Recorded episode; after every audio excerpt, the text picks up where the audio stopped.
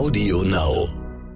Dann habe ich gesagt, okay, dieses Sponsorenkonzept, so wie es jetzt ist, das bringt mich als Sportlerin nicht voran, weil es fragt niemand, wie gut ich war, es fragt niemand, was ich für ein Training bräuchte, was ich für Hilfestellungen von einem Sponsor bräuchte, dass das Auto wirklich vorne steht, sondern die wollten halt nur die ganze Reichweite, die hinter einer Frau in so einer Männerdomäne steckt. Und dem wollte ich mich irgendwie nicht so fügen, weil es mich halt brutal demotiviert hat. Weil ich wusste halt, egal, ob ich jetzt trainiere, ob ich nicht trainiere, ob ich vorne stehe, hinten stehe, die Medien werden darüber schreiben. Das wird immer ein gewisses Interesse haben.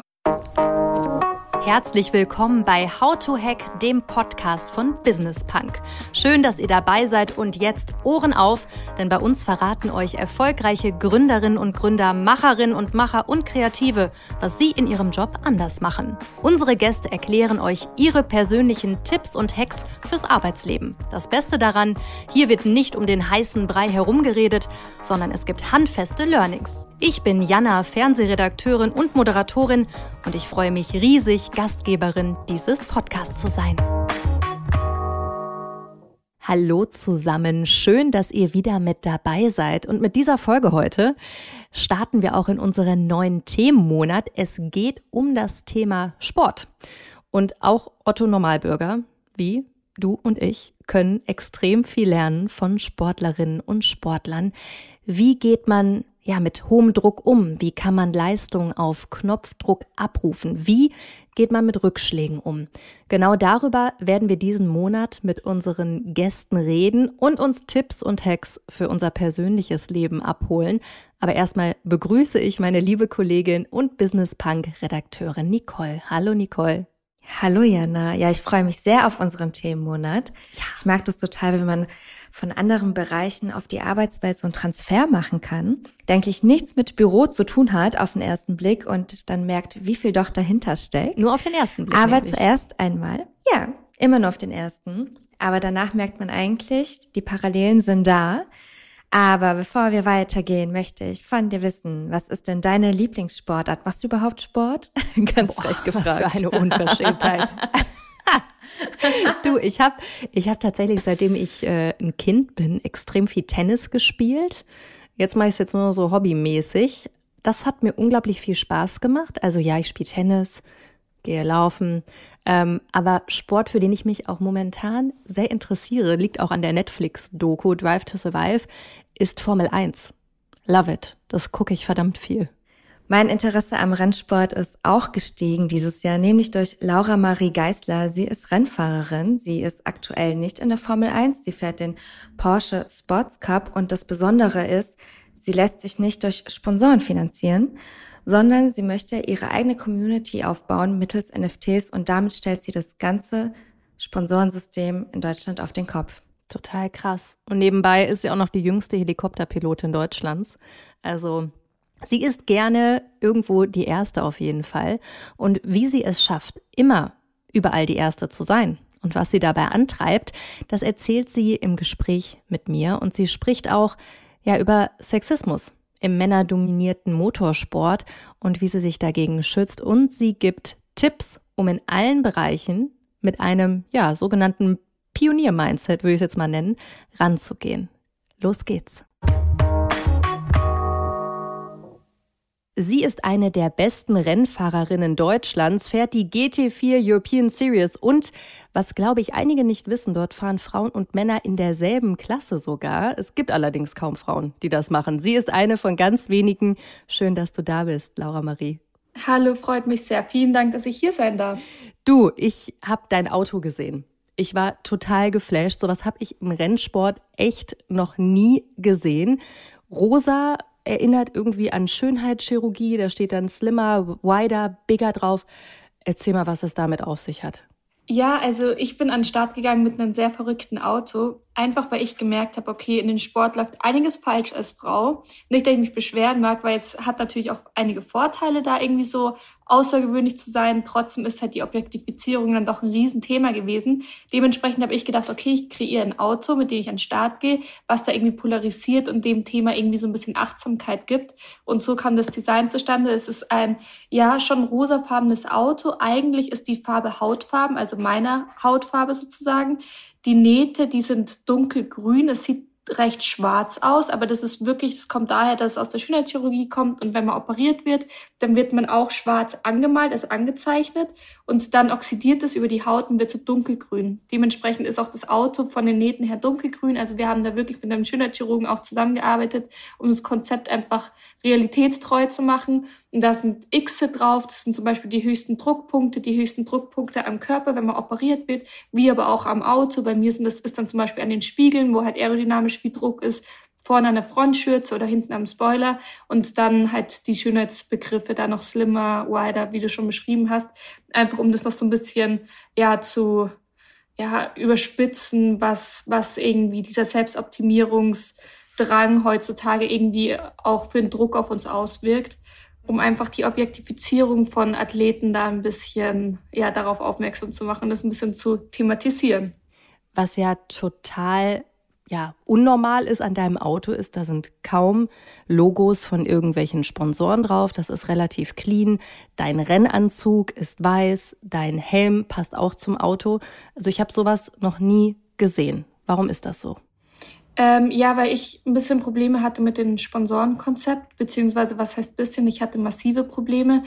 Ähm, ich wurde gescoutet, also ich bin Quereinsteiger im Motorsport und ähm, ja, bin recht gut gefahren. Es ist dann in die Presse gekommen und dann hieß es immer so, ja, das blonde Mädchen fährt den Männern irgendwie auf und davon. Und da habe ich schon gemerkt, okay, es geht irgendwie nur um mein Äußeres. Ich habe mich damit aber irgendwie zurechtgefunden und dann habe ich gemerkt, okay, der zweite Punkt ist, ich werde jetzt irgendwann auf Sponsorensuche gehen müssen, wenn ich weiterkommen will. Und ja, habe mich da ein bisschen mit beschäftigt, was für mich passende Sponsoren wären, habe mich mit einigen getroffen. Da war es natürlich schon ein Vorteil, eine Frau zu sein irgendwie, weil die Erstgespräche natürlich leichter waren, weil ich Marketing effektiv war. Dann ist mir aber aufgefallen, dass es ständig nur darum ging, so ja, äh, wo, in welches Portal können wir die stecken, gleich Interviews und was auch immer, wo können wir uns als Marke bestmöglichst platzieren und es ging gar nicht mehr um meine Leistung. Und dann habe ich gesagt, okay, dieses Sponsorenkonzept, so wie es jetzt ist, das bringt mich als Sportlerin nicht voran, weil es fragt niemand, wie gut ich war, es fragt niemand, was ich für ein Training bräuchte, was ich für Hilfestellungen von einem Sponsor bräuchte, dass das Auto wirklich vorne steht, sondern die wollten halt nur die ganze Reichweite, die hinter einer Frau in so einer Männerdomäne steckt. Und dem wollte ich mich irgendwie nicht so fügen, weil es mich halt brutal demotiviert hat. Weil ich wusste halt, egal, ob ich jetzt trainiere, ob ich nicht trainiere, ob ich vorne stehe, hinten stehe, die Medien werden darüber schreiben, das wird immer ein gewisses Interesse haben, aber das hat mich halt als Sportlerin habe ich gedacht, so okay, das ist, wieso sollte ich dann in der Früh aufstehen und ins Training gehen? Dementsprechend musste ich aber trotzdem das Geld irgendwie reinbekommen, weil der Motorsport, das ist einfach ein teurer Sport und wenn ich jetzt schon sage, okay, ich mag das mit den Sponsoren so nicht haben, dann musste ich mir eine irgendeine andere Idee einfallen lassen. Und ja, so kam es dann eigentlich dazu, dass wir dieses ganze Konzept entwickelt haben. Einfach, dass wir gesagt haben, hey, wenn ich ein Auto habe, was so eine starke Message hat, dann gehen die Sponsoren vielleicht in die Message rein, in meine Werte, in das, was ich irgendwie repräsentieren will über das Auto. Also gegen die Objektifizierung und die sponsern nicht mich richtig, sondern diese Idee dahinter. Hat aber nicht funktioniert. Die wollten mich wieder von oben bis unten mit Sponsoren vollklatschen. Krass. Die haben halt nur gesehen, okay, jetzt ist das Auto noch marketing-effektiver, also noch interessanter für sie, aber sie haben die Message dahinter nicht verstanden. Und ja, dann ähm, kam diese NFT-Idee und halt auch die, die Idee, mich da komplett unabhängig von Monopolsponsoren zu machen und dass ich wirklich komplett clean starte. Also wie du gesagt hast, ich starte ohne irgendwelche Sponsoren auf dem Rennanzug. Ich habe einen weißen Rennanzug, ich habe ein Auto, was nur ein Design hat und halt einen Helm, was nur ein Design hat. Aber das hat nichts irgendwie mit Markenplatzierungen zu tun. Und das war eigentlich so die, die harte Message, die wir da irgendwie rüberbringen wollten, dass man sagt so, hey, ich habe wirklich auf alles Konventionelle irgendwie geschissen. Ich habe gesagt, ich, ich füge mich dem nicht, weil es mich einfach in dem Sport absolut nicht weiterbringt. Und es funktioniert auch so. Es funktioniert auch ohne, dass du von oben bis unten vollgepackt bist wie ein Werbebanner. Aber das ist schon verdammt mutig. Also ich glaube, wir wissen alle, der Rennsport ist einer der teuersten Sportarten überhaupt. Also wer Drive to Survive gesehen hat bei Netflix, der sieht, wie wichtig das ganze Thema Geld ist bei der Sache. Ähm, ich weiß, dass du dich auch verschuldet hast. Also du finanzierst das alles selber. Mhm. Ich glaube 250.000 Euro. Mhm. Äh, dafür hast du dich jetzt erstmal verschuldet. Ähm, dann hast du gesagt, okay, ich will das Geld anders reinholen. Jetzt hast du es eben schon gesagt, NFTs. Genau. Was hast du dann gemacht? Das ist ja auch etwas, du bist irgendwie die Frau für die ersten Schritte. ja, es ist. Macht dir das Spaß, die Erste zu sein? Es, es macht mir Spaß, irgendwie so ein paar eingefahrene Sachen zu durchbrechen, weil ich mir immer die Frage gestellt habe, muss das jetzt wirklich so sein? Ist das jetzt so der Weg, den man gehen muss, nur weil es einiges so schon vorgelebt haben? Und da war für mich dann immer so die Punkte, wo ich gesagt habe, so hey, da kann man, glaube ich, einen Cut machen. Ich glaube, das kann man cooler gestalten. Es geht ja gar nicht darum, dass ich sage, boah, das ist alles scheiße, wie es war, sondern ich denke, da ist so viel mehr Potenzial drinnen, wie man das für Sportler einfach so viel einfacher auch gestalten kann und da viel mehr Türen öffnen kann. Ähm, dementsprechend, genau wie du schon gesagt hast, Motorsport ist brutal teuer. Ich habe den Fahrervertrag unterschrieben, wo ich nur wusste, dass ich diesen, das ganze Projekt als Konzept habe. Ich wusste natürlich nicht, ob da Reichweiten draufkommt. Ich wusste nicht, ob das an irgendein Interesse stößt. Dementsprechend bin ich da brutal in Vorleistung gegangen. Ich habe eine Agentur, mit der ich zusammenarbeite, die mir halt immer hilft mit Fahrerverträgen und so, die mir dann echt Monat für Monat einfach was zugesteuert hat und gesagt, okay, ich, ich tu die Zahlungen einfach nach hinten rausstrecken, dass du schaust, dass du es irgendwann zum Ende der Saison vielleicht doch finanziert bekommst, weil ich selber, ich konnte es nicht zahlen. Also ich musste da eng mit meinem Rennteam zusammenarbeiten, dass die mir die Zahlungen aufgeschoben haben, wie auch mit der Agentur, dass die da einfach immer mal wieder was abgenommen haben, wenn irgendwelche akuten Schäden vorgefallen sind, irgendwelche Unfälle oder so, die direkt bezahlt mhm. werden mussten. Von was für Kosten sprechen wir denn? Wie hoch sind die? Also 150 Basiskosten, 150.000. Ja. Und das ging jetzt aber sicher hoch auf 200.000, weil wir machen Extremsport ja. und ich hatte sicher fünf Unfälle die Saison,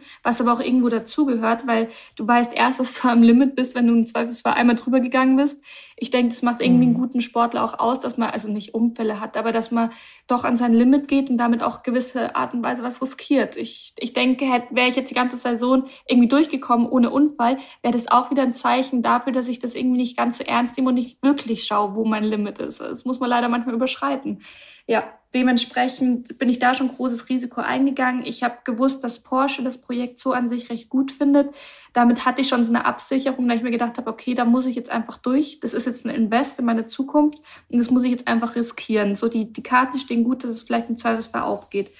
Ähm, dann habe ich aber irgendwie versucht, das trotzdem so das Geld reinzuholen. Wir hatten noch das Konzept mit den NFTs, dass ich sage, okay, ich verkaufe gewisse Anteile von meinem Auto, also keine haptischen Anteile, sondern halt NFTs, das sind digitale Anteile, die hat man nicht richtig in der Hand, aber darüber ist so ein gewisses, ja, es ist eigentlich wie eine Eintrittskarte, wenn du so ein NFT hast, weil darüber kommen so Exklusivzugänge, Exklusivzugänge zu Merch, Exklusivzugänge zur Rennstrecke, Meet and Greets, Autogrammkarten. Also ich habe versucht, Leute über, also dass sie mir halt eine gewisse Summe an Geld geben, onzuboarden, dass sie da den Motorsport irgendwie näher haben, aber sie keine Monopolsponsoren sind. Also es ist wie ein. Crowdfunding-System, wo jeder gleichberechtigt ist. Somit hat niemand über mich so diese, ja, oder niemand kann dieses Abhängigkeitsverhältnis mir gegenüber ausüben, wie es ein Monopolsponsor machen könnte. Dementsprechend sind wirklich Leute, die sagen, hey, wir wollen dich verfolgen, wir wollen deinen Weg irgendwie miterleben, wir wollen da mitgenommen werden, deswegen kaufen sie das NFT, um möglichst nah an mich ranzukommen. Und das ist ein anderer Hintergedanke, wie ein Sponsor hat. Der Sponsor will einfach nur seine Firma weit voranbringen und dafür Marketing haben. Und die Leute, die Community, die interessieren sich mehr für mich. Und das war dann aber das ist krass, aber das ist krass, Laura Marie, weil ganz ehrlich, alle anderen Motorsportler, die haben damit kein Problem, mhm. dass die sich halt verkaufen an den Sponsor. Ich, also du bist die erste, wo ich das so mitbekomme. Ja, also ich habe das wirklich weltweit das erste NFT-finanzierte Rennteam, das stimmt. Aber ich will gar nicht wissen, wie viele Sportler damit internen Problem haben. Ich glaube, viele thematisieren es nicht, weil sie es einfach nicht anders kennen. Das sind eingefahrene Strukturen, das sind irgendwelche Mechanismen, die du dich irgendwie auch fügen musst. Und es hat natürlich auch seine Vorteile, wenn du einiges an Geld bekommst. Es macht im ersten Schritt natürlich vieles leichter, wo ich natürlich durch zehn Hürden gehen musste, weil ich das Geld nicht hatte und darauf verzichtet habe ja, dementsprechend, ich weiß es nicht, das ist ein zweischneidiges Brett am Ende des Tages. Ich denke, viele haben Probleme mit. Ich habe auch mit vielen darüber geredet, die das in ihren Sponsorensystem überhaupt nicht gut aufgegangen sind. Also die, die da sehr gefangen drin waren. Aber was willst du kommunizieren? Du kannst ja schwer gegen deinen Sponsor schießen. Dementsprechend bleibt das immer verborgen, wenn sich die Leute da nicht wohl mitfühlen. Ähm, des Weiteren werden ganz viele junge Athleten oder Sportler auch recht früh schon rausgekauft. Also mit 16, wo du wirklich so ein kleines Kind noch irgendwie bist, hast du schon einiges erlebt im Sport und bist irgendwann in die höhere Klasse und dann kommt da so ein Unternehmer auf dich zu, sagt, du, ich nehme dich an die Hand, wir, wir bekommen das hin, ich gebe dir das ganze Geld, du bist danach unser großer Superstar, die reden einen ja alles vor, dafür will ich 30 Prozent mhm. von deinen Markenrechten, dafür will ich, keine Ahnung, eine Rückzahlung von Summe X und am Ende des Tages, wenn der wirklich erfolgreich ist, verdienen sich diese Managements wirklich dumm und dämlich und der Athlet bleibt am Ende des Tages nur noch auf der Strecke, weil er sich kaum noch bewegen kann, weil er gefangen ist in Verträgen, die langfristig halt nur der Gegenseite was bringen. Und das sind alles so Sachen, wo man sagt, so kann man vermeiden, wenn man dann doch so einen Weg öffnet, wie ich ihn jetzt geöffnet habe. Insofern, dass man sagt, so hey, ich bin Sportler, aber ich habe ein Asset. Ich probiere meine Community an mich ranzunehmen. Ich probiere viele kleine Leute zu onboarden, die wirklich Fans von mir sind, die mir da Geld geben und ich bin einfach unabhängig. So ein NFT zu kreieren, kostet viel Strategie, kostet vielleicht auch eine gewisse Art an, ich muss mich in was reinlesen und das ist was anderes und das ist natürlich auch ein Risiko, was man mit sich trägt, aber es ist nicht teuer. Also so ein NFT zu kreieren, zu minden, das ist an sich kein Problem, das kann man machen. Und dann muss man halt viel Energie, Zeit reinstecken, dass man die Leute onboardet, dass man die Leute bespielt, dass man da langfristig ein Modell draus schafft. Aber es ist halt eine Möglichkeit. Ich sage nicht, dass es eine leichte Möglichkeit ist, aber es ist ein anderer Weg, wie zu sagen, okay, ich muss in das Sponsorensystem rein. Ich muss, keine Ahnung, was von meinen Markenrechten abgeben, weil das muss man nicht. Es gibt schon noch einen anderen Weg, auch wenn es komplizierter ist. Aber wenn es bei mir funktioniert, kann es natürlich tendenziell auch gut bei anderen Sportlern funktionieren. Jetzt fernab vom Motorsport. Mhm. Also willst du auch ein bisschen Vorbild sein in diesem Moment? Ich probiere es, dass, dass da ein paar Sachen aufgebrochen werden, dass Leute nicht mehr in diesem brutalen Abhängigkeitsverhältnis stecken, nur weil sie eine Leidenschaft haben für was und da auch wirklich für brennen und da weiterkommen wollen, was ja überhaupt nicht verwerflich ist. Aber irgendwann, und es ist einfach so, irgendwann braucht man einfach massiv viel Geld, egal in welchem Sport, wenn du weiterkommen willst, dann musst du irgendwann an andere Orte reisen, dafür brauchst du Reisekosten, dann mhm. brauchst du irgendwann Unterstützung allgemein im Training, in der Ernährung und da, da fallen Kosten an.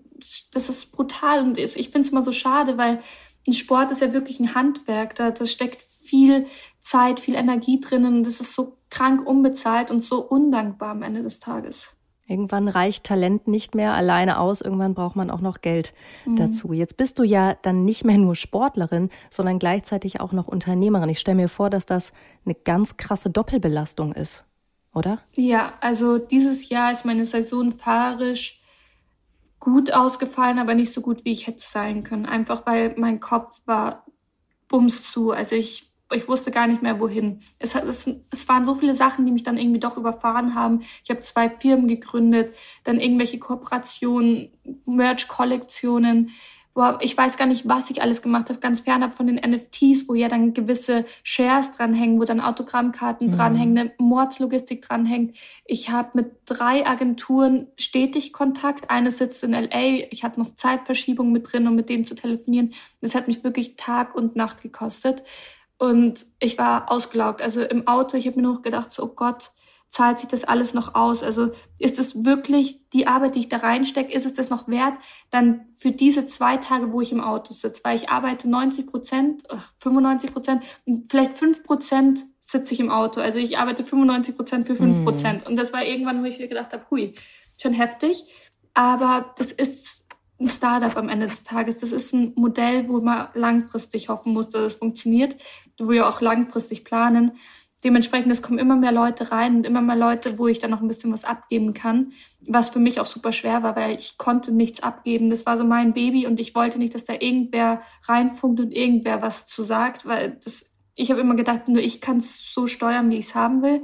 Und das waren mhm. alles Prozesse, die ich halt jetzt auch wirklich lernen musste, wie es überhaupt ist, Steuern zu haben, wie es ist, Mitarbeiter zu haben, wie es ist, Firmen zu gründen.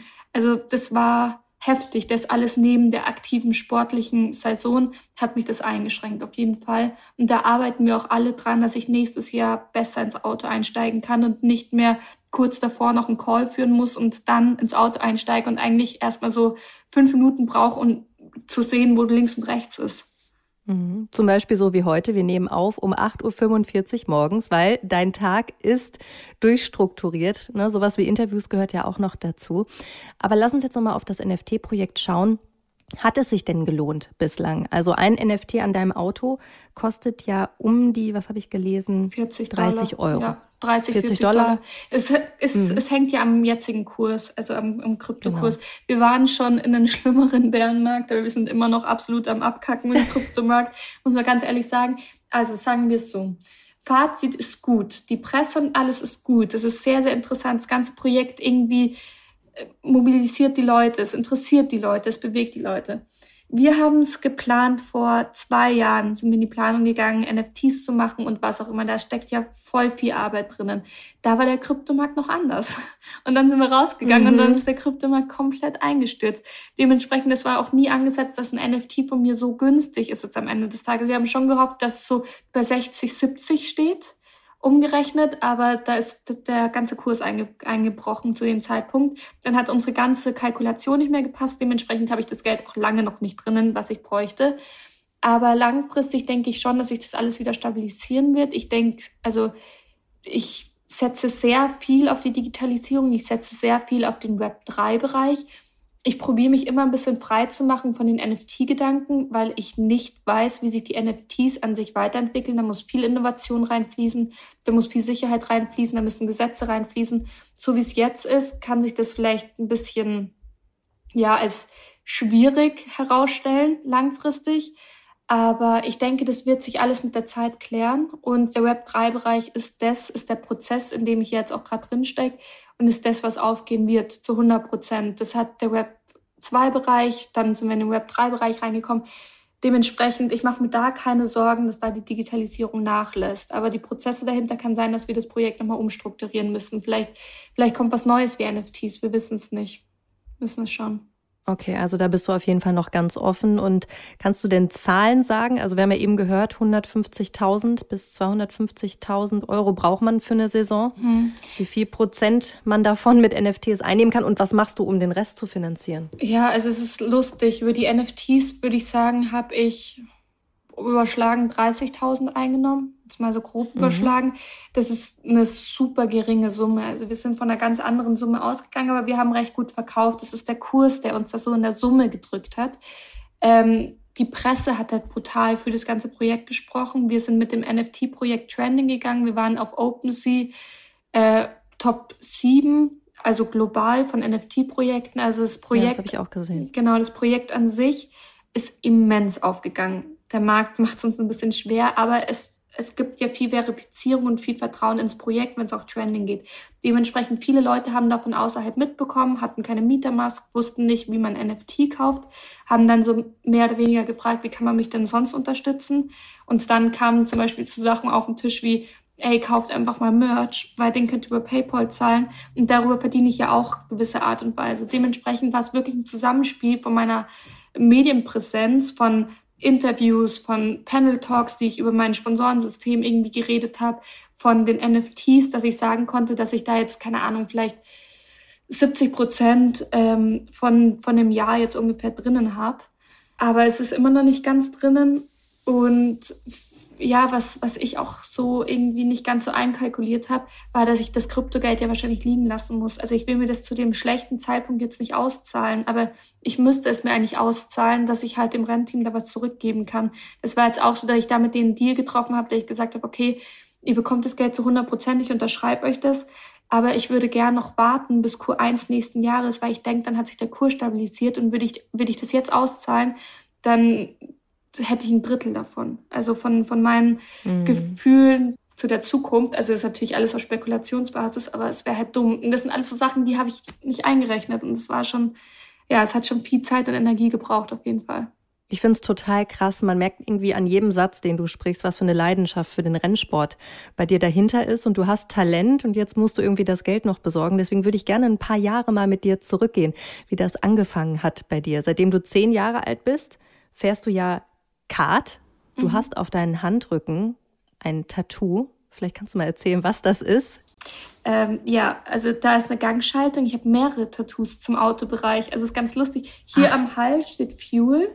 Weiß nicht, ob man es lesen kann. Aha, ja, also, ich kann das lesen. Genau, am Handrücken habe ich die Gangschaltung. Ich habe ähm, so am Bauchbereich steht Turbo im Porsche-Schrift. Ähm, an meiner rechten Sohle, also mein Gaspedal an der Fußsohle, ähm, steht die chemische Strukturformel von Benzin, also 2,24 Trimethylpentan. Steht da als Wort auf der Fußsohle. Das gibt's doch nicht. Ja, also ich habe wirklich Motorsport begleitet mich eben mein Leben lang. Es ist für mich auch irgendwie sehr familiär geprägt. Mein Papa hat damals gesagt, eben mit zehn so, hey, setz dich doch mal ins Rennkart. Irgendwann wirst du einen Führerschein machen und dann wär's doch gut, wenn du dich mit den Dynamiken und alles auskennst. Habe ich gemacht. Ich war recht gut, aber halt nur so Leihkart. Ich habe dann irgendwann Rennkart bekommen, aber nie Meisterschaften oder irgendwas gefahren, einfach weil es zu teuer war und weil auch niemand für mich als Mädel die Zukunft drin gesehen hätte, was ja auch nicht verwerflich ist. Wer sagt schon seiner Tochter, ja, mach einen super gefährlichen Sport.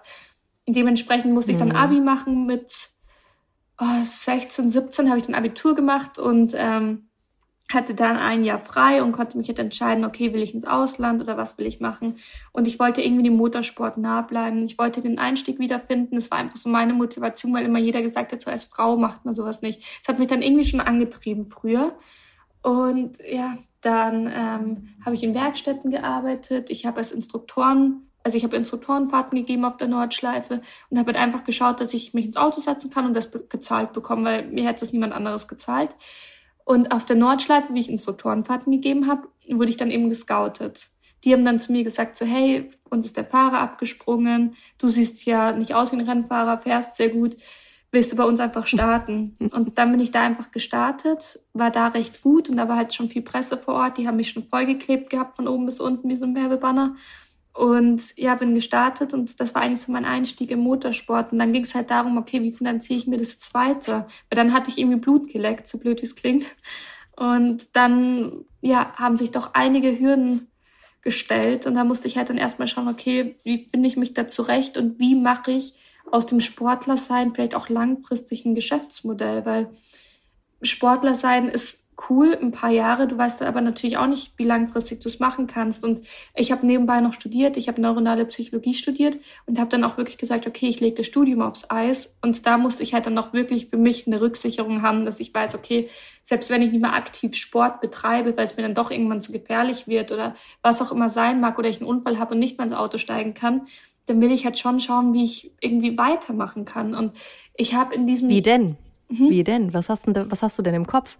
Wie willst du dann weitermachen? Naja, ich, ich sehe halt im Motorsport sehr, sehr viele Probleme und Probleme, die es zu lösen gibt. Zum Beispiel, jeder will jetzt Frauen mit reinholen im Motorsport und es klappt auch nach und nach. Es kommen echt immer mal wieder Frauen, aber Frauen haben halt mega Einstiegshürden. Zum Beispiel, wo sich ein Mann einfach einen Rennanzug bestellt, nach Stange müssen wir uns die anfertigen lassen, weil es einfach keine Frauenrennanzüge gibt. Es gibt keine Frauenschuhe, es gibt keine Frauenunterwäsche. Musst du haben, weil die muss vierkonform sein, die muss feuerfest sein. Also was gibt's nicht. Also es sind so viele Hürden, die Frauen gestellt werden, wo ich mir aber denke, es kommen ja mehr Frauen. Wir müssen den Markt jetzt auch offener halten. Und da sehe ich halt viele Ideen, wie man auch langfristig eben über, keine Ahnung, Rennanzugverkauf, über Schuhe, die man herstellen kann für Frauen, der wirklich einen Markt öffnen und finden kann. Und das sind eigentlich so Zukunftsvisionen, die ich allgemein hatte, weil ich gemerkt habe, okay, der Motorsport, der ist mehr als nur fahren.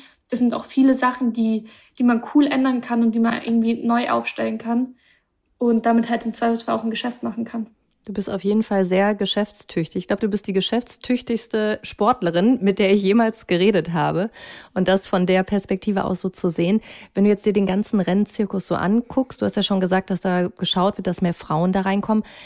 Woran liegt das denn, dass es bislang so wenig Frauen gibt? Also Autofahren können ja, müssen wir ganz ehrlich sagen, auch wenn vielleicht der ein oder andere Mann sagt, nein, ist nicht so, Frauen und Männer gleich gut. Ja, absolut. Das sage ich auch mal. Ich probiere auch immer dieses Gap zu schließen. So, warum keine Frauen da drin? Ich verstehe es am Ende des Tages auch nicht.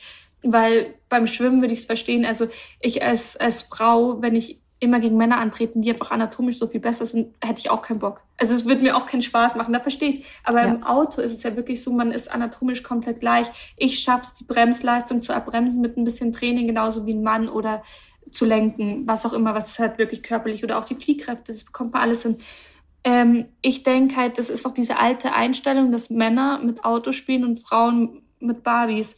Es ist so dieses gesellschaftliche Bild, dass die Frauen dann in diesen jungen Jahren, wo sie eigentlich rein müssten, eigentlich müsste man sich mit 10, 11 schon ins Kart setzen, da brauchst du noch die Eltern, die sagen, ey, setz dich ins Kart. Und da ist, glaube ich, die Gesellschaft noch ein bisschen zu engständig und sagt jetzt nicht direkt zu, zu seinem zehnjährigen Mädel, ey, probier jetzt mal den Motorsport aus, sondern tut sie eher einfach reinleiten in die Sachen, die auch die anderen Mädels machen. Mhm. Oder, also ich glaube, du weißt, was ich meine.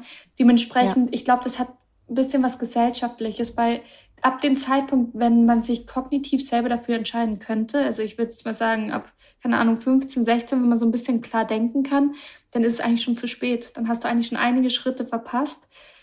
klar, man sieht's bei mir. Ich habe es auch irgendwie geschafft, aber es war ein zehnfach schwierigerer Weg.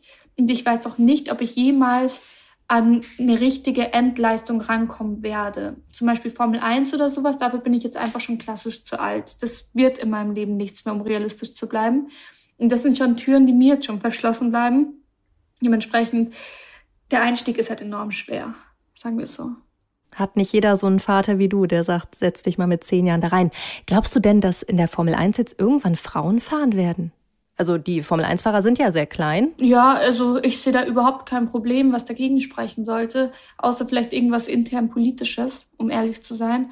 Aber was jetzt wirklich von körperlichen Aspekten oder von fahrerischen Aspekten ausgehend, sehe ich da überhaupt kein Problem, dass sich da Frauen genauso in einem Formel-1-Wagen gut verhalten können wie Männer. Also ich, ich verstehe es auch noch nicht so ganz, aber das, das werden interne Prozesse sein, denke ich, die da ein bisschen gewisse Sachen limitieren, die natürlich nach außen so nicht kommuniziert werden. Für mich ist es ja. auch ein Mysterium, aber das sind auch so Sachen, ich denke, das wird die Zeit auch machen. Irgendwann kommt auch die Formel 1 da nicht mehr aus. Irgendwann werden die so in der Ecke gedrängt sein. Und irgendwann wird halt einfach alles offener sein. Es fängt ja jetzt schon auch an mit Inklusion im Motorsport, währenddessen noch nicht mal einmal eine Frau richtig in der Formel 1 ist. Also das, das wird kommen. Mhm kann man nicht aufhalten. Und wenn es so Vorbilder dann gibt wie dich, so Role Models, was dann auch junge Mädchen sehen, dass man das werden kann, weil ich glaube immer daran, dass man nur das werden wollen kann, was man auch sieht. Mhm. Und deswegen ist das ja auch so wichtig, was du machst. Eine andere Sache fand ich noch total krass bei dir. Du bist auch Deutschlands jüngste Helikopterpilotin. Mhm. Also irgendwie, was ist, was ist los bei dir? Immer die Erste sein. Was treibt dich an? Das habe ich, ich habe mich ja viel mit dir beschäftigt mhm. und ich habe mich immer gefragt, was treibt dich an? Ja, ich, ich weiß nicht. Also was treibt mich an? Ähm, mich treibt eigentlich an, so viel wissen zu wollen. Also mir wurde halt immer nachgesagt, laut meiner Optik, das wird nichts. Und dann habe ich irgendwann angefangen, okay, ich schaff's da sicher eine Gegenthese zu stellen, aber die muss ich halt dann auch gescheit belegen können. Dementsprechend, ich wollte in Motorsport rein, dann habe ich gedacht, da muss ich mich auch mit allen Elementen irgendwie beschäftigen. Was heißt, ich habe, also ich kann Boot fahren, Wasser, ich habe für die Strecke, also für die Straße, habe ich eigentlich alle Lizenzen, die man haben kann. Und da habe ich gedacht, okay, da muss ich mich mit dem Luftbereich irgendwie auch noch beschäftigen und bin da halt ein bisschen tiefer reingegangen. Da hatte ich dann halt auch eben eine ganz gute Idee, insofern, dass ich der Flugschule gegenübergetreten bin und ich habe halt gesagt, so, hey, ihr könnt jetzt die jüngste Helikopterpilotin Deutschlands ausbilden oder im Dachraum. Habt ihr da Lust drauf? Falls ja, kann ich das gerne mediell und alles begleiten, aber ihr müsst mich dann halt so im Preis entgegenkommen. Und mhm. ja, so hat es dann eigentlich immer funktioniert, dass ich das so über Partnerschaften, über Kooperationen, über ich gehe einen neuen Weg, die Leute da irgendwie mobilisieren konnte, mir auch auf dem Weg zu helfen, weil ganz alleine funktioniert das halt alles nicht. Es ist natürlich auch alles mit brutalen Kosten verbunden. Und so habe ich das damals schon eine Flugschule angeboten, die ist drauf eingestiegen und so konnte ich das machen. Und jetzt kann ich wirklich sagen, okay, ich kenne mich mit dem Automotor rundum wirklich aus. Okay, also mit deinen 24 Jahren bist du auf jeden Fall mit allen Wassern schon gewaschen. Und unser Podcast heißt ja How to Hack. Also es geht ja darum, auch lernen von den Besten. Mhm. Was würdest du denn jetzt sagen, zusammengefasst, was sind deine Tipps für Leute, die ja auf der einen Seite vielleicht die Ersten in irgendetwas sein wollen oder die halt wie du ihren Traum einfach leben wollen? Ähm, also ich denke, es gab ein paar Schlüsselpunkte, wo ich gemerkt habe, dass das funktioniert. Das erste war, dass ich zum Beispiel meine Idee Porsche super oft gepitcht habe. Ich glaube, ich habe es ihm vier, fünf Mal gepitcht und die haben jedes Mal gesagt, du kleines Mädel, so spinnst du, du, du kannst da jetzt nicht ein Autodesign kreieren und da noch unser Go haben wollen. So, weißt du, wie viele mit so einem großen Konzern zusammenarbeiten wollen. Und mhm. irgendwann habe ich dann angefangen, einfach Sachen ein bisschen zu machen und denen dann immer die Ergebnisse zu zeigen und zu zeigen, hey, das hatte doch jetzt einen guten Impact. Und ich bin immer einen absolut risikoreichen Weg gegangen. Ich hätte, ich weiß nicht, vielleicht im Zweifelsfall echt Ärger bekommen können. Aber ich habe dann immer gesagt, so ich mache was Gescheites, ich zeig's euch, ich beweise euch und bin zehnmal über die Grenzen gegangen und habe es immer probiert. Und das ist auch der nächste Tipp, den ich so sozusagen habe. Das ist dieses ständige Hürdenbewältigung. Also ich glaube, Erfolg ist wirklich ständig eine Hürde, nächste Hürde, nächste Hürde. Es ist nur du wühlst dich eigentlich nur durch Scheißdreck. Du hast manchmal echt das Gefühl, es kann doch nicht wahr sein, es kann doch nicht so viel schiefgehen. Und am Ende des Tages schaust du dir alles an und merkst eigentlich, wie viel dann auch gut gegangen ist, also wie viel weiter du gekommen bist. Und deswegen habe ich dann auch immer so Resümees gezogen, nicht am Ende eines Tages, sondern am Ende des Monats, am Ende der Woche, so dass ich dann wirklich gesehen habe, okay, mhm. es ist super viel passiert, was auch, was mich so deprimiert hätte, wo ich aufgeben hätte können. Aber am Ende des, der Woche oder des Monats bin ich einfach wieder fünf Schritte weitergekommen. Und das sind eigentlich so, ja, die, die Tipps, die ich hatte. Und natürlich, es ist schwer, alleine zu sein, was, was sowas angeht, weil du hast, du hast natürlich niemanden, den du ansprechen kannst, weil wer macht schon sowas, wie du es machst? Meine Eltern denken bis heute, ich verkaufe digitale Luft. Also das, das, ist, das ist schon schwierig einerseits, andererseits öffnet es auch brutal viele Türen. Also ich sehe es überhaupt nicht negativ, Pionier zu sein in irgendwas, weil du dadurch die Leute halt ganz anders greifen kannst. Eben, du kannst ganz andere Anforderungen stellen. Das zum Beispiel war es mit der Hubschrauberlizenz. Ich habe gesagt, hey, ich bin die Jüngste, habt ihr Lust drauf, sowas zu machen? Habt ihr Lust drauf, so jemanden auszubilden? Ihr seid die Flugschule, die die jüngste Helikopterpilotin ausgebildet hat. Könnt ihr doch auch super für Marketing verwenden. Wäre doch blöd, euch das durchgehen zu lassen. Klar, dass ich Verschleiß und sowas zahle oder so Benzinkosten oder sowas eh gut. Ihr fahrt null auf null raus. Aber halt alles, was außenrum geht, das ist halt dann sozusagen Marketingbudget. Das würde ich euch halt nicht bezahlen. Und so einfach alles angehen. Und dann hat es auch einen ganz anderen Hintergrund und einen ganz anderen Drive, eben in, in irgendeinem Modell alleinständig zu sein oder da jetzt niemanden zu haben, mit dem man darüber reden kann. Also ich finde es nicht so schlimm. Ja, du bist auf jeden Fall in Marketing genauso gut, wie du im Sport bist. Das habe ich jetzt gemerkt.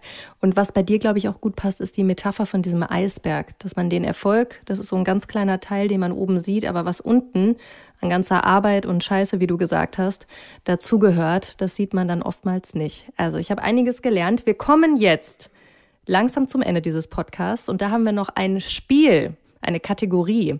Das heißt, ich hab noch nie. Kennst du das Trinkspiel noch? Mhm. Von früher. Von früher sage ich, du bist 24. ja, also sag mir was. Okay, ich sag noch mal kurz die Regeln. Also, wenn deine Antwort auf meine Frage doch ist, dann musst du einen Schluck trinken. Und wenn deine Antwort stimmt ist, dann kannst du das Glas stehen lassen. Okay, los geht's. Ich habe noch nie einen Wagen komplett zu Schrott gefahren. Doch, habe ich. Also ich, ich, muss trinken. Doch? Okay, okay. Jetzt bin ich gespannt, wie groß der Schluck ist. Mm. er ist groß, er ist groß. Mhm. Komplett zu Schrott. Komplett. Oh je. Komplett. Nicht nur einmal leider. Wie teuer ist das dann? Ja, kommt drauf an. Also ich habe es sogar schon mit einem Privatauto geschafft. ähm, ich ja, ja. Ähm, ja, also privat äh, günstiger wie, wie auf der Rennstrecke, aber ich meine, es ist versichert. Also man hat ja so, so eine Selbstbeteiligung an dem Auto, die muss man halt dann mhm. tragen. Die ist so meistens zwischen 15 und 20.000, der Rest wird gezahlt. Aber das ist natürlich, das musst du erstmal erstmal den Rennteam erklären dann. Mhm. Und allen Außenstehenden. Ja. Ah, ja, ja. Aber es gehört dazu. Okay, es gehört dazu. Ich habe es mal geschafft, mein Auto hat geparkt an der Straße und dann ist eine Frau, ich hatte das Auto drei Monate ganz neu, eine Frau reingefahren und ich hatte komplett Totalschaden. Uh. Ja, also das, das äh, habe ich auch bislang noch nicht gehört. Da habe ich mich auch sehr geärgert. Okay, weiter geht's. Ich habe noch nie Angst beim Fahren gehabt. Ähm, Doch? Nein, eigentlich stimmt nicht. Ah. Nee. Okay. Dann kannst du das Glas stehen Kann lassen. Kann ich stehen lassen? Ja, weil ich sag immer, ja. ich, ich darf keine Angst haben. Also ich bin da sehr diszipliniert. Ich, vielleicht aber auch, weil ich Psychologie studiert habe. Ähm, Angst mhm. wird mich einfach brutal hemmen. Angst ist so ein ganz schwerer Begriff. Ich habe Respekt. Ich weiß, was ich tue. Ich weiß, weiß, welches Risiko ich eingehe. Ich will keine Angst haben. Ich gestehe es mir auch nicht ein, selbst wenn ich Angst hätte. Nee, ich hatte noch nie Angst. Krass. Ja. Hut ab, Hut ab. Weiter geht's. Ich habe noch nie die Motorsportwelt verflucht. Mm, doch, habe ich schon. Hm, wie groß wird der Schluck, den du jetzt trinkst? Ja, sehr groß. Sehr groß. Leider. Okay, cheers.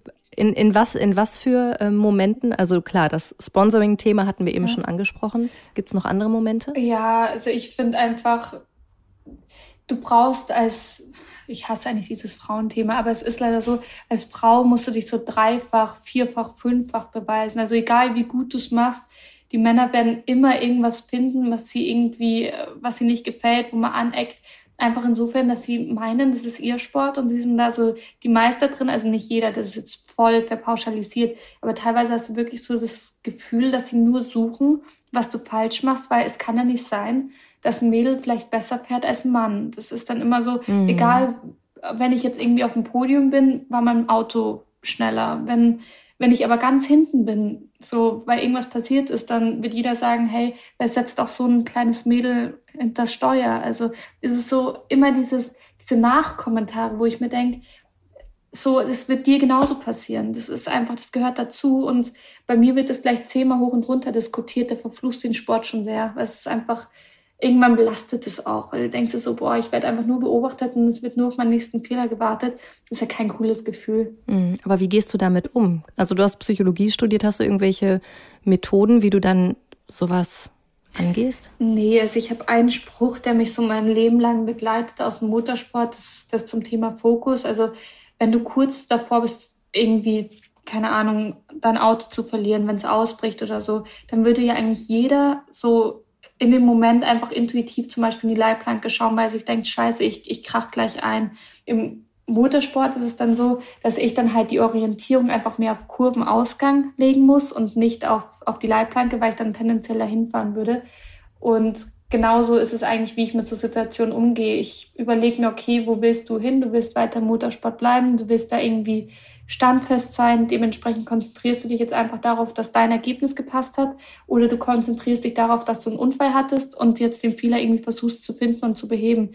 Also das ist einfach so eine ganz klare Fokussierung, die ich da irgendwie neu setze und wo ich mich gar nicht probiere, darauf zu fokussieren, ja, was negativ ist, sondern einfach, wo es rausgehen soll am Ende des Tages. Das merke ich mir. Das war sehr, sehr schön. Äh, letzte, ich habe noch nie Frage. Ich habe noch nie einen Traum aufgegeben. Mhm. Habe ich noch nie. Also mein Traum war wirklich ah. der Motorsport. Und nee, das, das war eigentlich das Einzige, was ich immer so, seitdem ich zehn bin, seitdem ich das erste Mal in Rennkart saß, habe ich eben gedacht, da ist irgendwas, da spüre ich irgendwas, ich konnte es auch nicht sortieren. Mit 16, 17, wo ich dann gesagt habe, ey, ich arbeite wirklich in dem Bereich, hat sich das schon angefangen, so ein bisschen rauszukristallisieren. Und dann, wie ich so meinen ersten Start hatte, durch dieses Scouting, wo ich da echt Glück hatte, da war eigentlich für mich der Traum geschrieben, wohin es langfristig gehen soll. Und dann musste ich halt noch den Weg dahingehend finden. Aber ich habe noch nie einen Traum aufgegeben, weil ich habe eigentlich alles gemacht, was ich machen wollte. Und das ist zum Glück nicht viel. Das beschränkt sich eigentlich sehr auf einen Bereich. Aber das ist es halt einfach für mich. Mhm. Das ist doch ein wunderbares Schlusswort. Ich glaube, das möchten sehr viele gerne von sich behaupten, dass sie noch keinen Traum aufgegeben haben. Liebe Laura Marie, vielen, vielen Dank für dieses sehr, sehr ehrliche und spannende Gespräch. Ich werde dich weiter im Blick behalten. Ich bin sehr gespannt, wie das weitergeht bei dir mit deinem NFT-Projekt oder was auch immer du noch machst und äh, bleib Pionierin. Danke dir. Laura ist wirklich so eine krasse Frau. Ich hatte ja auch schon mal das Vergnügen, mit ihr zu reden. Äh, wir hatten sie auch schon in einer Ausgabe der Business Punk. Dort habe ich dann ihre Geschichte erzählt. Und ich finde, wenn man mit ihr spricht, man merkt richtig die Power dahinter. Also man merkt richtig, die Frau meint es ernst. Total. Zur Vorbereitung habe ich mir natürlich auch deinen Text durchgelesen. Das muss ich ja dazu Vorbildlich. Ähm, ja. Natürlich. ähm, du, das habe ich mir auch gedacht, das, was du gerade sagst. Und dazu gehört wirklich eine ordentliche Portion Mut. Überall die Erste zu sein, ist alles andere als leicht. Das habe ich auf jeden Fall gelernt. Aber es lohnt sich. Das nehme ich mit. Und es braucht immer diese eine Person, die den ersten Schritt macht, um auch Vorbild für andere zu sein und ein bestehendes System ja vielleicht auch irgendwann aufbrechen zu können. Definitiv. Vor allem, wenn man echt auf den eigenen Kosten sitzen bleibt, wenn es schief geht, ne? Ja. Also ich finde, was sie da wagt, ist echt Hut ab. Ja, mutig. Mutig trifft's wirklich sehr gut. Und nächste Woche hast du, das kann man ja so sagen, einen sehr erfolgreichen Hockeyspieler zu Gast, vielleicht auch der erfolgreichste aller Zeiten. Zweimal olympisches Gold hat er gewonnen. Er ist mehrfach zum wertvollsten Spieler der Euro Hockey League gewählt worden und 2012 zum Welthockeyspieler gekürt.